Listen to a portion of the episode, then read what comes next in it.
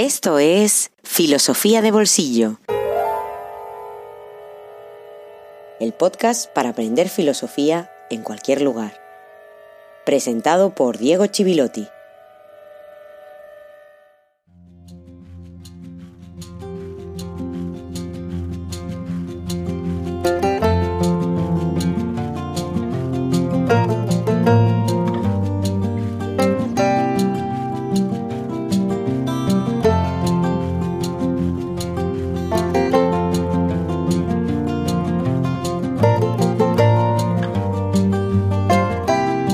Muy buenos días y feliz jueves filosófico número 37, décimo de esta segunda temporada, después de la resaca del Día Mundial de la Filosofía y de el primer aniversario de Filosofía de Bolsillo, en el que tuvimos un episodio muy especial, como ya sabréis muchos, con la visita de Miquel Seguró, Marce Pardo, Carlos Javier González Serrano y Joan Cusco cuatro voces que nos mostraron el vigor de la filosofía y que nos permitieron hacer un pequeño alto en el camino, tomarnos un pequeño respiro en este largo viaje que arrancó hace un año en la Grecia antigua y que transcurre por el siglo XVIII británico en esta segunda temporada de la mano de David Hume.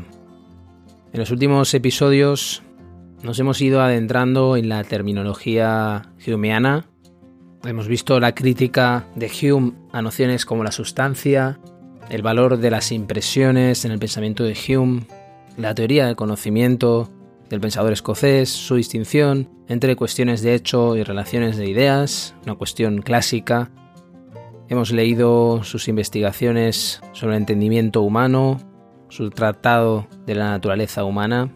Nos hemos ido adentrando en su crítica de la metafísica, su crítica del yo, y también hemos visto algunos detalles de su crítica del lenguaje, con esa sugestiva comparación del espíritu, la mente, con un teatro donde las percepciones son actores que aparecen y desaparecen. Y a través de todo ello hemos comprobado cómo Hume es realmente el primer filósofo que se toma en serio el empirismo.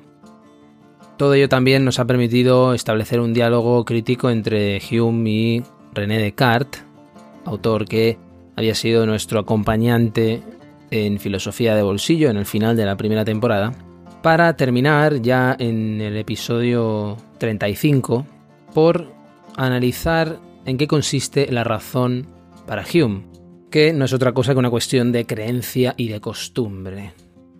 Siguiendo en ese camino, vamos a entrar en algunos detalles más para completar la imagen que vamos a dibujar de la teoría del conocimiento de Hume, que está en el corazón de su gran legado al pensamiento moderno y a toda la historia de la filosofía occidental. No quisiera, eso sí, comenzar este episodio sin dedicárselo a tres personas, a Leocadio, a Cristina y a Juan Carlos. Ellos tres han decidido sumarse al Patreon de Filosofía de Bolsillo y apoyar este proyecto. Así que les estoy muy agradecido y les doy la bienvenida también desde aquí. Muchas gracias Leocadio, muchas gracias Cristina y muchas gracias Juan Carlos. Gracias a vosotros este proyecto es una realidad y tendrá un futuro.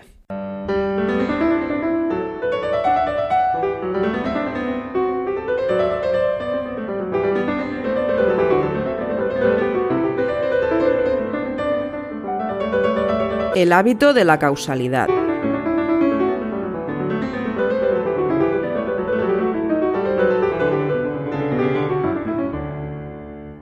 Uno de los lugares comunes de los temas más recurrentes cuando se estudia el pensamiento de Hume es la crítica que él hace a la noción de causalidad.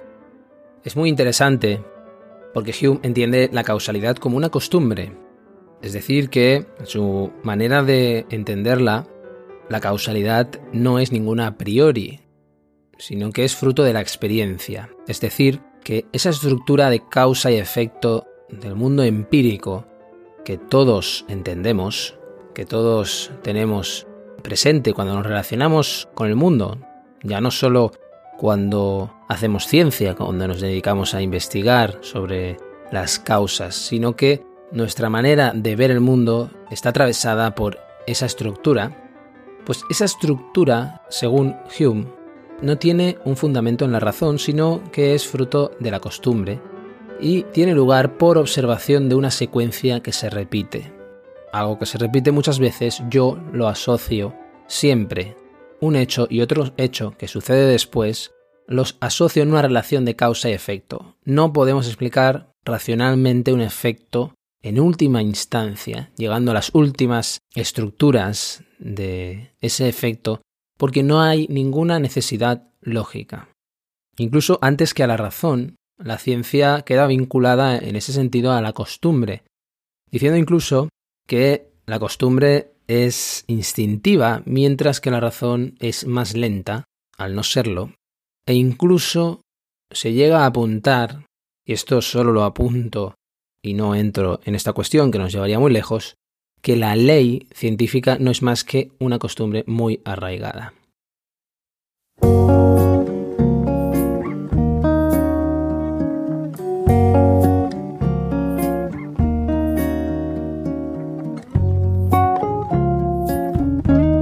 Un libro en el bolsillo.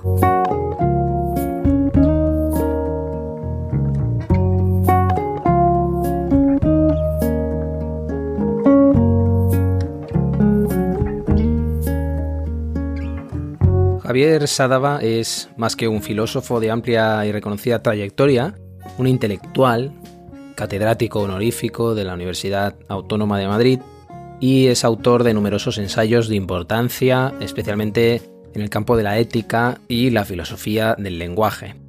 Sadava es ejemplo de una de esas trayectorias vitales y académicas sólidas y comprometidas con la actividad filosófica se publica ahora Una ética para el siglo XXI en la editorial Tecnos. Por cierto, uno de los libros que se sortearán entre los mecenas de filosofía de bolsillo en Patreon el próximo 6 de diciembre. Un libro con el que Sadava nos aporta una pieza breve y muy bien labrada de reflexión ética que proyecta sobre seis grandes retos grandes por su envergadura y también por la relevancia que algunos han cobrado en la actualidad y que le sirven al autor para estructurar el libro en seis capítulos. Ética y cultura, ética y política, ética y economía, ética y feminismo, ética y religión y para terminar, la ética ante la ciencia del siglo XXI. Uno de los rasgos de la obra de Sadava yo diría que es la de abordar temas espinosos, no evitarlos, como lo ha hecho especialmente en el ámbito de la bioética, y precisamente con uno de ellos lo hace en el capítulo, a mi juicio, más brillante y de mayor enjundia. En el sexto capítulo, Sadava, tras hacer una crítica muy interesante de la bioética y de hacia dónde debe ir, hace una defensa muy bien argumentada de la eutanasia. Él es uno de los grandes defensores de la eutanasia, cosa que más allá de hacerlo desde el ámbito teórico, lamentablemente lo ha vivido con la muerte de su mujer, cosa que aparece en sus memorias, que os recomiendo, Memorias desvergonzadas, donde habla de su propia vida, regalada de anécdotas y también de reflexiones de altura, y también de esa propia experiencia con la muerte, que podemos relacionar perfectamente con esa defensa de la eutanasia desde el principio de evitar el sufrimiento.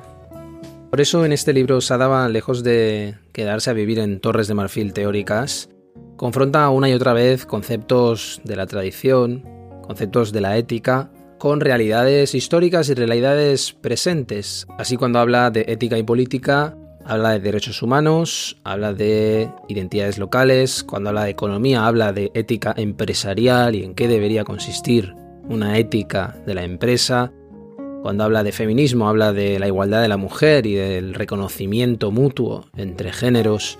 Cuando habla de ética y religión, habla del conflicto entre fe y razón y de las realidades de la fe religiosa, de las figuras religiosas que podemos ver y con las que podemos relacionarnos en la actualidad. Y cuando habla de la ética y la ciencia, además de este luminoso pasaje sobre la eutanasia, también aborda una cuestión de mucha actualidad como es el transhumanismo, que parece una moda, como bien dice el autor, pero que él lo trata con mucho rigor y también procurando entenderlo dentro de una tradición más amplia, dialogando con el humanismo y poniendo de manifiesto más que las rupturas, las continuidades que tiene ese transhumanismo con la genética y en resumen con una nueva antropología, una nueva visión del ser humano que produce también una nueva reflexión ética y que conecta de una manera algo circular con el primer capítulo en el que se define y se refina el lenguaje de forma escrupulosa para definir en qué consiste la cultura y en qué consiste la acción moral. En qué consiste, por lo tanto, aquello que nos caracteriza y que tiene valor conservar o como mínimo tiene interés reflexionar sobre ello. El rigor conceptual y el cuidado en la expresión contribuyen a que este volumen sea muy sugestivo para lectores entrenados o personas del mundo académico, pero también que sea muy útil como introducción para aquellos que no han tenido tanta relación con la ética o con la reflexión filosófica. Esa es, en mi opinión, la mayor dificultad y es por eso también el mayor mérito de este texto. Como lectura que atrapa e incita a pensar, se puede leer muy bien de principio a fin, pero también sirve como un libro de consulta práctico, manejable y necesario, sobre todo necesario, en el mar de dudas en el que navegamos hoy.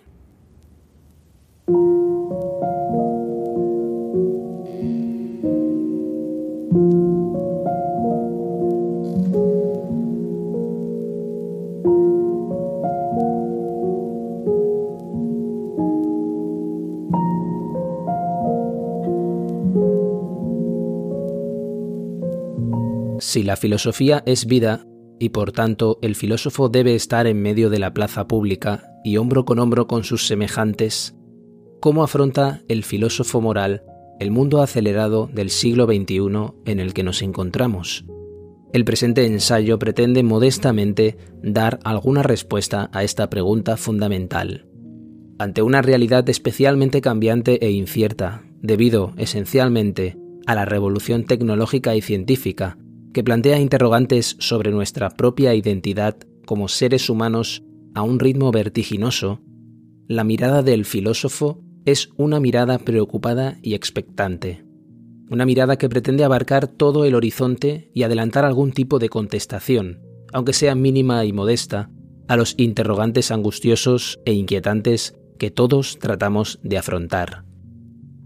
Reconozco que es posible que me haya dejado en el tintero temas que para algunos lectores resulten importantes, por ejemplo, el par ética y animales. En este asunto, sobre el que algo he ido apuntando en algún capítulo, solo quiero decir que siempre me he mostrado partidario de incluirlos en la comunidad de sufrientes con nosotros, y que defiendo, de acuerdo con Darwin, la expansión del círculo de la compasión de manera que los alcance a ellos. Si lo conseguimos, estoy seguro de que ganaremos en humanidad. Al afrontar este reto de decir una palabra sobre la ética del siglo XXI, me ha movido únicamente el deseo de tratar de ayudar, aunque sea mínimamente, a desentrañar posibles respuestas ante las grandes encrucijadas en las que se sitúa la ética hoy. Dilemas serios para una ética que se enfrenta a este mundo nuestro tan caracterizado por un ritmo acelerado y constante de cambios y por la aparición de nuevas realidades inimaginables a las que debe esforzarse por dar contestación.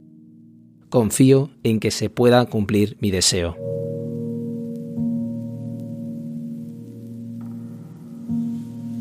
Javier Sádava Una ética para el siglo XXI. Editorial Tecnos.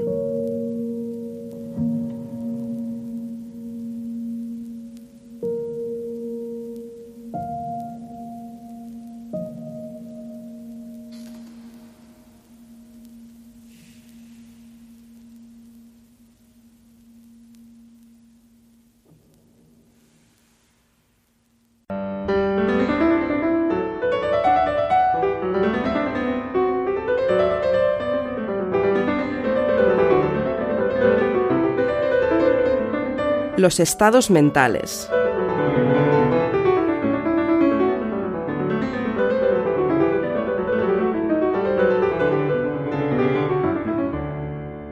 Hume nos está diciendo que tampoco hay ninguna ley de causalidad mental, porque tampoco hay ninguna sustancia mental que le pueda dar orden y sentido a los pensamientos. Lo único que tenemos son estados mentales, aunque nos gustaría pensar que existe una sustancia detrás, es decir, un yo detrás que va organizando todo y va aglutinándolo todo. Pero para Hume, una y otra vez, como reitera en este texto que escuchábamos, lo que funciona epistemológicamente, lo que funciona en materia de conocimiento es exclusivamente el hábito. Y además él está convencido de que debe haber una filosofía que estudie estos hábitos y los aplique para saber cómo nos relacionamos con el mundo sin construir castillos en el aire.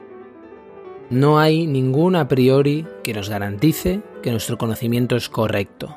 Según Hume, la matemática no dice nada, entre comillas, utiliza construcciones vacías de significado que son lo que se conoce como tautologías. Siempre son verdad porque es un conocimiento solo de formas, no añade nada más, es un conocimiento de estructuras. De hecho, todo aquello que carga de escepticismo el pensamiento de Hume, que yo he ido matizando, pero que en este fragmento me gustaría ofrecer la otra cara, la cara escéptica de Hume, es esa mezcla de filosofía y psicología, porque en muchas ocasiones la relación de nuestra mente con el mundo o de nosotros conociendo el mundo se describe en materia de estructuras psicológicas que proyectan esa estructura sobre el mundo que procuran conocer.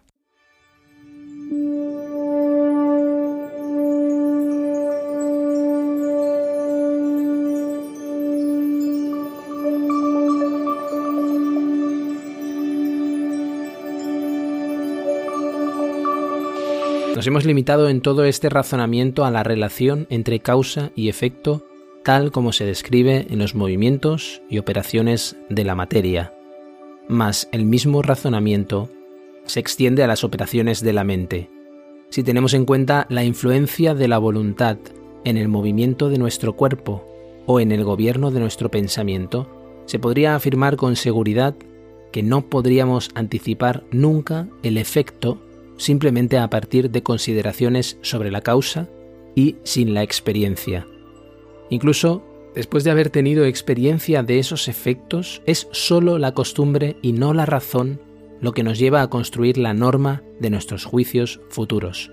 Cuando se presenta la causa, la mente, a partir del hábito, pasa inmediatamente a la concepción y a la creencia del efecto corriente. David Hume, Tratado de la Naturaleza Humana.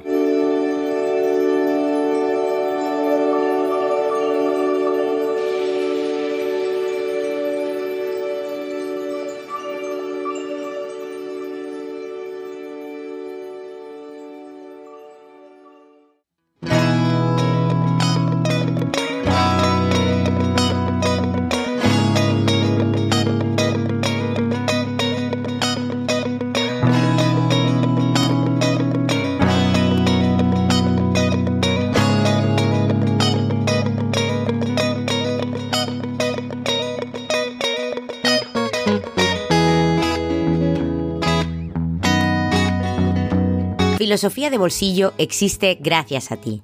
Hazte mecenas y accede a todos los contenidos en patreon.com barra filosofía de bolsillo.